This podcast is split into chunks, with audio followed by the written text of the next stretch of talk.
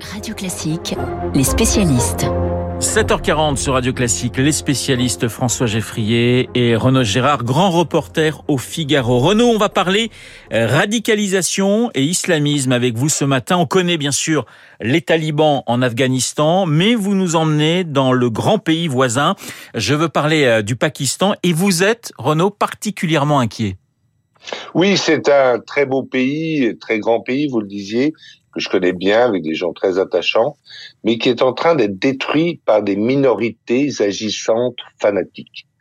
Hier, dans la ville de Sialkot, qui est au pied de la chaîne himalayenne, un homme paisible de 48 ans a été lynché par une foule furieuse. Ce père de famille, un manager d'usine sri-lankais, avait été accusé d'insulte à l'islam sur les réseaux sociaux simplement parce qu'il avait décroché des affiches portant le nom du prophète Mohamed dans le cadre d'une rénovation très normale de locaux professionnels. Comment, Renaud, comment a réagi le, le gouvernement euh, pakistanais?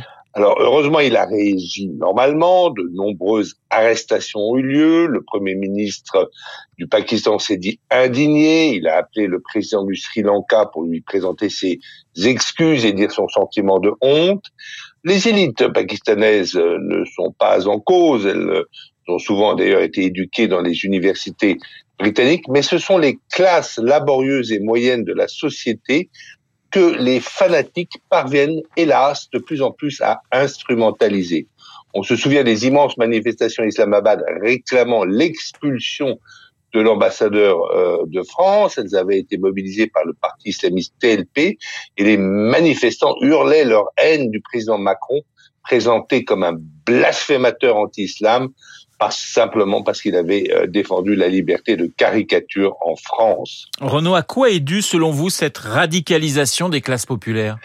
Je crois que c'est la grande faillite du système scolaire pakistanais qui est en cause. En fait, le Pakistan n'a jamais réussi à financer un enseignement gratuit et obligatoire comme chez nous. Il y a des écoles tournées vers le monde moderne et on apprend l'anglais, mais elles sont payantes.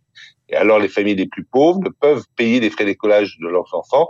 Alors elles envoient leurs jeunes garçons dans les madrassas religieuses où ils subissent évidemment un terrible lavage de cerveau. Le fondateur du Pakistan, Mohamed Ali Jinnah, un homme éduqué qui buvait son whisky tous les soirs, doit aujourd'hui se retourner dans sa tombe, Renaud. Renaud Gérard, inquiet ce matin de la radicalisation de la société pakistanaise. Après l'international, place à l'économie avec vous, François Geffrier. Ce matin, vous nous dites que la voiture électrique n'a pas que des vertus. En tout cas, la transition vers un monde sans moteur thermique risque de faire mal d'un point de vue social. Oui, vous allez euh, sans doute retenir ce chiffre choc, 500 000 500 000 emplois menacés par le virage de l'électrique à l'échelle de l'Europe. C'est l'association des équipementiers hein, qui communique en lien avec le cabinet PYC Strategy End.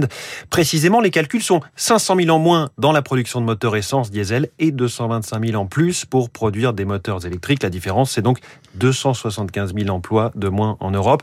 La raison est toute simple. La Commission européenne a prévu euh, de stopper toutes les ventes de voitures à moteur thermique en 2035, y compris les hybrides. Il n'y aura donc euh, dans les concessions que du 100% électrique. Ce n'est pas la première fois que des prévisions euh, cataclysmiques sont échafaudées sur ce sujet, puisqu'on sait qu'un moteur électrique est d'une fabrication beaucoup plus simple.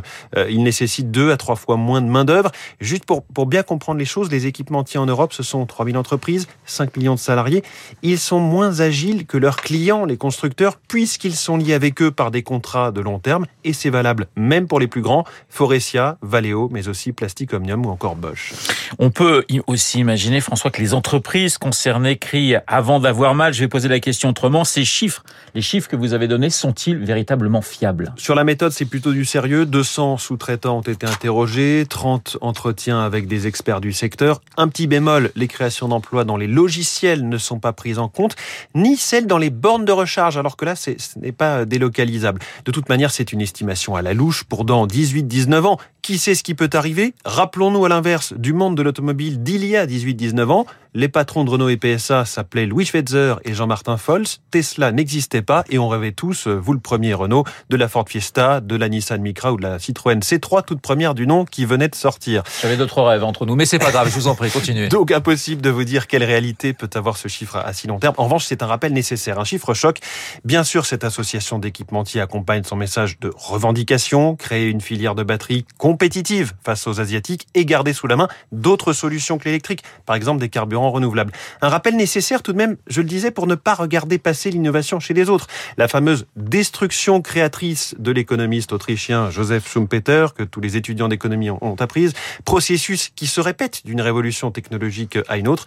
Mais dans l'économie mondialisée qui est celle de l'automobile, on a vite fait de ne subir que la destruction si on laisse les usines étrangères se garder la partie créatrice. Voilà, voiture électrique et casse sociale avec François Geffrier sur Radio Classique. François, vous êtes excellent en économie, ça, il n'y a pas de problème. Petite question d'histoire ce matin. Si je vous dis 7 décembre 1941. Euh, Pearl. Mais c'est bien, je vous mets 18 sur 20. Attaque des Japonais dans l'archipel d'Hawaï, 7 décembre 1941, le jour où l'Amérique rentrait véritablement dans la Seconde Guerre mondiale. C'est le thème du journal imprévisible de Marc Bourreau. Marc et quelques pépites sonores qui, j'en suis sûr, vont